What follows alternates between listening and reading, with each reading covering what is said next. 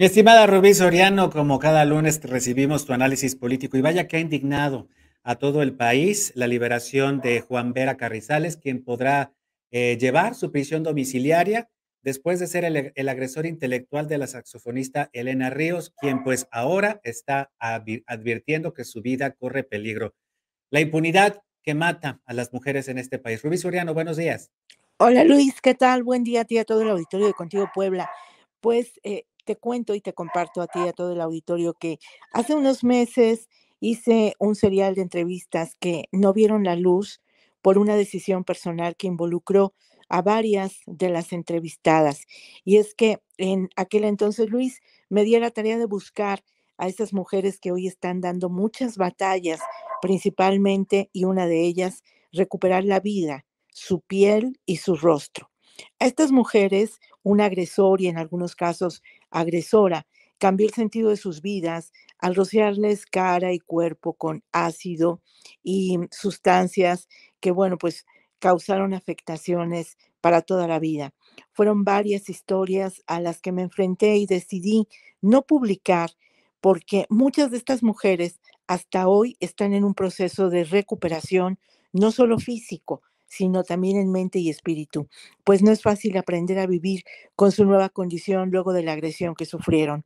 Algunas otras están en un proceso doloso de aceptación, donde se han confinado al encierro, porque en esta sociedad nos cuesta y nos cuesta mucho entender toda la ayuda que estas mujeres están pidiendo a gritos.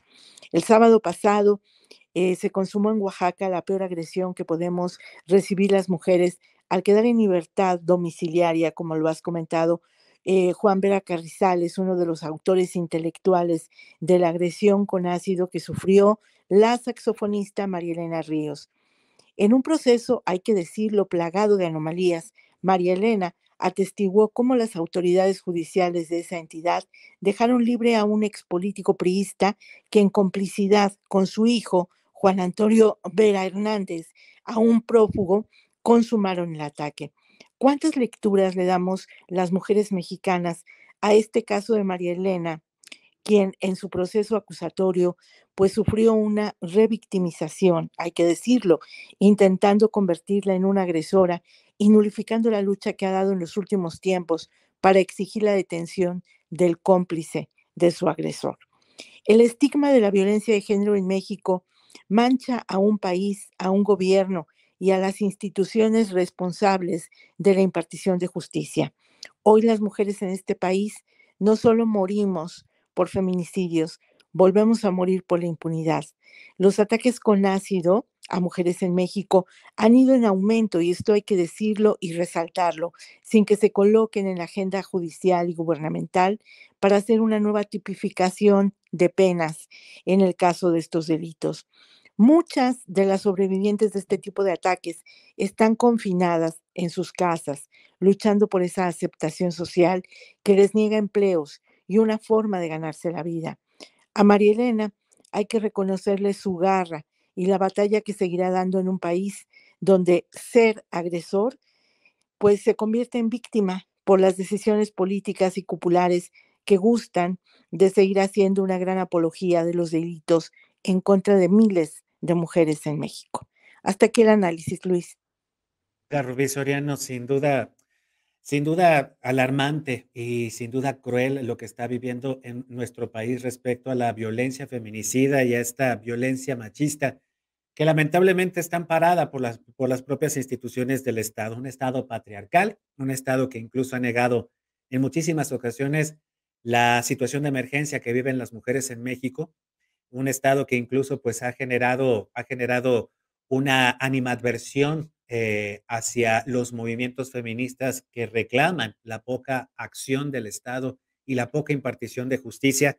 Y lo que estamos viendo en el caso de Elena Ríos es precisamente este, e, e, esta defensa patriarcal del Estado que, que realiza en contra de este sujeto que, como sabíamos, pues también tenía pues lazos con la política oaxaqueña, eh, lazos con partidos políticos y como agresor intelectual de una mujer que le dijo, ya basta, ya no quiero ser tu pareja, ya basta, ya no quiero eh, tener una relación contigo, pues vaya, la única manera para dejarla ir era desfigurándola, mi querida, mi querida Rubí.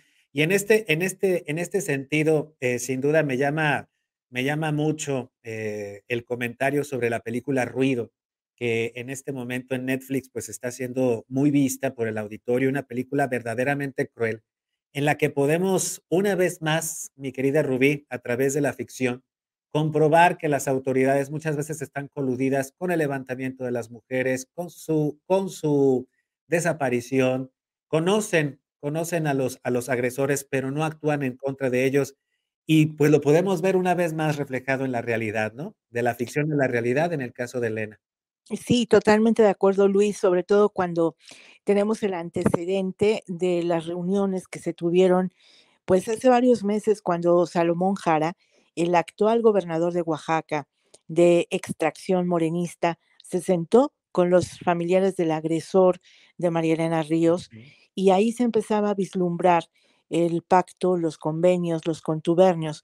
Desafortunadamente, la autoridad judicial en Oaxaca dio una mala señal, dio una mala actuación y bueno, pues eh, la, la justificación que ha dado el gobernador ha sido todavía pésima al señalar que pues él no mete las manos, que respeta la decisión del tribunal y pues simplemente esto nos queda como una constancia de que las mujeres en México pueden ser atacadas, pueden ser agredidas y bueno, pues pueden sufrir la muerte em, como consecuencia de estos eh, pues arranques de odio, de venganzas y no hay justicia. Seguimos viviendo en una impunidad, desafortunadamente, que nos hace ser una cifra. Y esto es alarmante, Luis, porque no solamente son los feminicidios, tenemos que prevenir lo que hay antes de la muerte de una mujer y es justamente esto, actos de odio, de injusticia y de impunidad. Ya escribió Elena Ríos, mi querida en- hace un par de días, ya escribió en Twitter que si su agresor, que si Juan Vera Carrizales incumple con la prisión domiciliaria y va y le hace algo, y si la mata, ya pidió que lo quemen todo. ¿Qué les queda a las mujeres, mi querida Rubí? ¿Qué les queda a las mujeres de este país? Sino seguir protestando y seguir denunciando lo que ocurre. Querida amiga, ya, ya veremos cómo, qué decide la autoridad judicial allá en Oaxaca ante pues este clamor nacional porque Juan Vera Carrizales no esté suelto y pueda volver a agredir a Elena. Muchas gracias, mi querida Rubí. ¿Dónde te hallamos? En todas las redes sociales, Luis, como arroba rubisoriano y arroba los alquimistas del poder. Ahí, Gracias, Luis. ahí te buscamos. Pausa, seguimos contigo por la.mx a través de YouTube, de Facebook y de Twitter. En las tres redes sociales nos encuentras muy fácil como Contigo Puebla. Cada mediodía también Contigo Atlisco a través de CTV en el canal 25 de Teleweb. Síguenos en Facebook y en Twitter. Estamos contigo, Puebla.